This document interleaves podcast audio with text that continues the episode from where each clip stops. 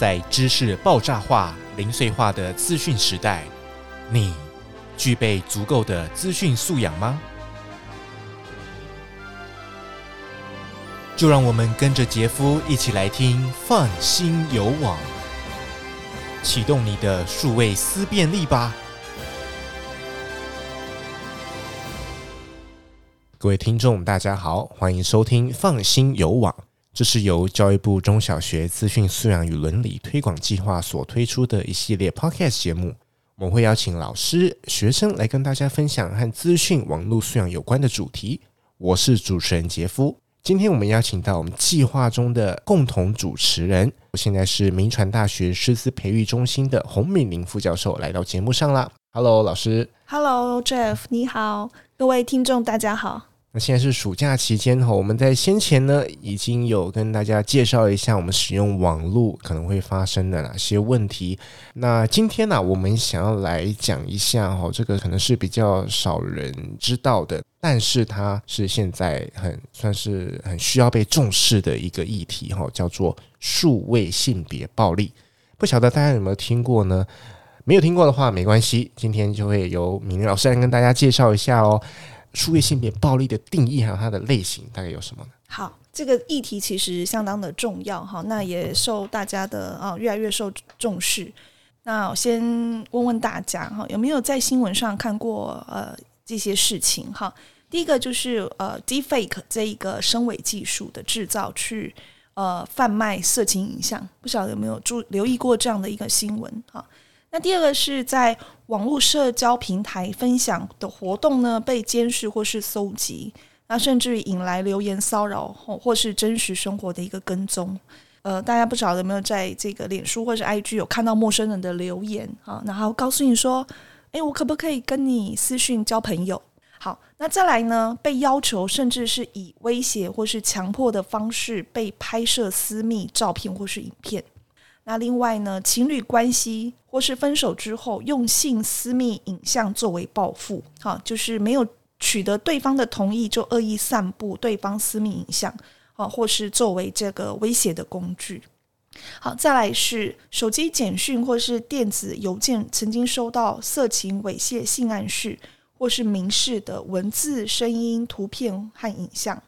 那另外呢，曾经看过或是甚至有收到对于性别、性倾向或是性别认同等歧视、侮辱的言语或是梗图，看到这些言语时，你有意识到这就是性别歧视吗？还是你只是觉得好笑好笑而已？哈，呃，没有什么大不了，甚至就是还有按赞同意。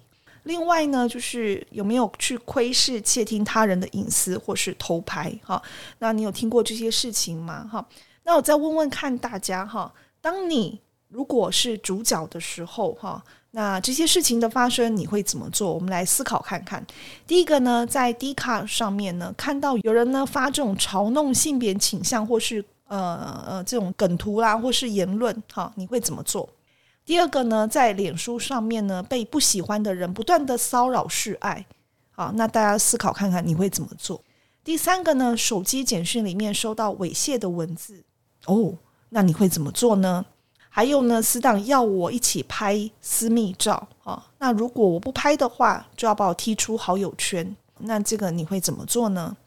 那别人呢，在网络上针对我发表性别刻板印象，比方说，哎呀，这个台女，这个胖女生，呃，娘娘腔的这样的一个言论，那你会怎么做？再来呢，自己呢比较私密的一些照片，没有经过同意就被外流出去了。那如果遇到这样子的一个状况，你会怎么做？那有人在网络上捏造或是公布我的私生活，使我受到嘲讽或是羞辱，那这时候大家想一想，你会怎么做？哈，这些都是在我们生活当中哈层出不穷的这个新闻议题哈。然后其实很多人哈有听过，甚至于呢就发生在自己的周遭的一些呃数位性别暴力的一个例子。那么，数位性别暴力其实就是针对性别而施加他人的暴力，或是不成比例影响他人，包括身体、心理或是性的一个伤害、痛苦，呃，施加威胁、压制或是剥夺其他行动自由等。那其实，在校园里面的话呢，我这边呃有一些个案哈，跟这个听众来做一个分享哈，其实就是一个数位性别暴力的一些例子。那么第一个个案是一个高中的男学生哈，那他在四年前的时候在网络上找到呃一个女学生的一个照片，那他就佯装呢他自己是女生。那么他进到了一个国中的班群里面去啊，就是跟其他的女同学呢做朋友哈。那么来诓骗这些女学生。那这个网友呢，这个高三的男生呢，他就骗他说，因为做作业需要啊，哈，呃，需要一些照片，那就请这些国中的同学呢拍一些自拍照啊，然后陆陆续续呃传给他这样子。那后来呢，诶，他得到了这些呃国中学生的信赖，好，然后这些学生呢就跟他呢在网络上变成了所谓的网友。那么这个。高中男生呢，他就开始说：“哎，他需要一些比较呃清凉的照片，哈，或者是就是呃清凉照片之后呢，呃，希望多拍一点哈，稍微更裸露的照片，好。那么，哎，这些同学呢，就在他的话术哈这种骗术之下，哈，就一个一个的拍了。那同学呢，如果没有拍，他就会说：诶。”你们班的那个谁谁姐已经传给我啦，啊，那你你要不要也传给我啊之类的哈？然后这些小女生呢，就诶嗯，半被强迫就拍了这些自拍照。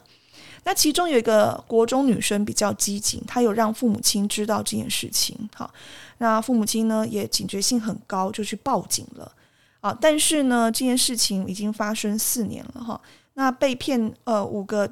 孩子呢，这五个国中女生呢，哈，就是有拍这个清凉照给这个高中男生的哈。那其中有一位已经过世了。那虽然过世的原因跟这个案子是没有关系的，但是我们可以想见的是，哈，这个学生拍了这样子的一个清凉照出去啊，然后给一个陌生的男子，对他来说多少都有一些压力啊，那造成他的身心影响。啊，那才会，我想多多少少都有关系。那这个网络的骗子呢，他到现在还没有被判刑，哈，所以我们要提醒现在青少年，哈，呃，不要随便加陌生人为朋友，即便是爸爸妈妈的朋友加你，也不要跟着加，哈。那另外就是有时候你会发现，哎，我们现在很流行充人气，那我们就会去加一些陌生人为好友，但是要记得，只要有疑虑，哎，觉得这个人怪怪的，他的一些。呃，话啦，哈，会让你觉得不舒服，就把它直接封锁。那国中生在这个阶段的话，大家可能就是说，哎，呃，起哄啦，我们可以跟这个网络上这个朋友哈，这个聊聊天呐，啊，有些互动啦，有些好处。那只要有发现不妥，但是你却不知道怎么拒绝的时候，呃，很多国中生都会觉得说，哎，我们就应付应付他啦，就没事了。但是其实最后的结果都会很严重，而且会变得很复杂。好，所以这边建议大家就是有疑虑就要封锁截图给信任的老师、爸妈，好，或是请朋友去陪同，告诉你可信任的呃老师、导师或是学务处的老师这样子。那另外一个个案呢是高中生的一个个案，哈，那这个高中生呢，他是自己呢跟男朋友拍了这一个所谓的亲密影片。然后放在自己的手机里面，没有上传，没有传给其他的同学啊，或是朋友。但是很不幸的，有一天他手机掉了，然后掉在自己的校园里面。班上刚好那天在上体育课，同班同学捡到这一只手机，然后这个手机又没有设密码，所以很快的他的影片就被大家就看到了，就这一群呃。呃，五位高中男生就看到了。那看到之后呢，他们就哎，既然是同班同学嘛，那就有彼此的这一个 line。好，那我就传到其中一个同学的 line。传完之后就把它收回删除，就以为没有发生。但是影片就已经传到其中一个同学好那边，然后他就传给这五个人，大家看一看这样子。就搞到最后呢，全校有一半的人看过这个影片。那这又是一间很大的学校啊，大家都看过了。这个家长就非常的生气啊，就告这五个同学哈。那最后好像就是很轻的判决哈，就是这个五万块钱。但是这个女孩子她受伤了哈，那最后就转学。转学之后到了新的学校呢，诶。我的国中同学哈，也在之前你转了进来那所学校，就去打听，诶，为什么这个女学生转来我们这个学校？打听的结果，我又看到影片了，所以等于说到了新的学校，新的同学又看过这个影片，好，那不得已。啊，真的是一个很大的伤害，这个女孩就休学了，这样子。那这是一个真实的一个案例哈，所以这边要呼吁大家哈，就是这个数位性别暴力的议题其实是相当重视的。那教育部有提出所谓的五不四要的一个防护原则，那我就在这边呢跟大家做一个说明哈。那很重要很重要的是，呃提面命，大家一定要注意，就是。不要去拍摄一些这个亲密啦、裸照啦、清凉照哈。呃，大家可能会觉得说要为自己的什么青春留下记录啊，但是你不晓得这些影片啊、私密照，呃，会有什么样子的状况会发生。好，那我们这边讲一下这个五步的部分。第一个就是不违反意愿，不可以强迫他人拍摄或是传送影像。第二个，不听从自拍，哈，不要听从引诱拍摄自己的影像啊！你不要别人告诉你说：“哎呀，你长这么漂亮啦，长这么帅呀，哈，拍一个年轻的这个影像，哈，留一留一个记录，这样子，那被引诱了，哈，去拍摄自己的影像，啊，这个我们不听从。在第三个是不仓促的去传讯息，哈，传送讯息跟影像之前务必要确认再三。那第四个就是不转寄私照。收到他人的这个私密照呢，记得不要随便的转传出去，转传就是违法的。那再来第五个呢，是不取笑被害人，哈，取笑或是去检讨被害人呢，所造成的伤害是更大的。那我们说五步四要的这个四要，第一个是要告诉师长，哈，比起独自去面对这样的一个事情，哈，那师长可以提供更多的一个协助。那第二个是要截图存证哈，要有明确的证据才能够将歹徒绳之以法哈，所以记得要拍照截图存证。那第三个要记得报警哈，不只为了自己，也要避免更多无辜者受害哈，所以一定要这个报警。第四个要检举对方，好，就算是假账号，也可以让管理者依规定来处理。好，所以记得要做到这五步四要哈。我在这边还是再提醒大家哈，不要去拍。呃，其实法规的这种制裁的空间是很有限的。好，所以记得拒拍私密影像，不要拍就不会有这些风险。好，我们要让这样子外流的风险降到零。好，这是要跟大家哈做的一个说明。那接下来呢，我再跟大家提一下，就是数位性别暴力呢这个求助年龄的一个状况，最多的大概都是借债哈，就是年轻人嘛哈，才会大家才会好奇哈，就是这个年龄其实普遍来说是相当低的哈。那呃，最多的发生的这个求助的年龄层就是在二十一到二十五岁。那还有就是这个二十六到三十岁，以及啊十八到二十岁这之间，哈。那么数位性别暴力呢？这个案件两造的关系，哈，最常发生就是在前伴侣或是现任伴侣之间会发生的。那再来就是不曾见面过的网友啊，那这也是会比较多的一个个案的。那另外一个就是这个影片取得的一个状况。你会发现，其实很多是被害人自拍的。那自拍之后流传出去，那再来就是双方合意拍摄，啊啊，以及呢遭到偷拍，哈，所以这边都要特别留意。那各位听众可能有听过一个非常严重的哈，震惊这个世界的一个。呃，新闻就是南韩 N 号房事件哈。那这个事件呢，是在二零一八年下半年到二零二零年三月发生在南韩啊性剥削的一个案件。那作案人呢，也就是这个加害人呢，在加密即时通讯软体 Telegram 上面建立多个聊天室，那对女性呢啊进行性威胁得来的资料、照片，那么影片呢发布在聊天室当中，甚至于。进行直播，哈，那受害人呢被要求在身体上刻字，那将虫子放入性器官，以及呢侵犯自己的幼年亲属等等，哈，非常不可思议的骇人听闻的这些行为，哈，那部分的受害者甚至在线下遭到性侵，那一些聊天室甚至于对性侵行为呢进行录影上传，乃至于直播，哈，真的是非常的。呃，可恶哈！这些这对于这些呃加害人哈，那这个就是呃震惊全世界的一个南韩 N 号房的一个事件哈。那这也涉及到所谓的数位性别暴力的部分哈。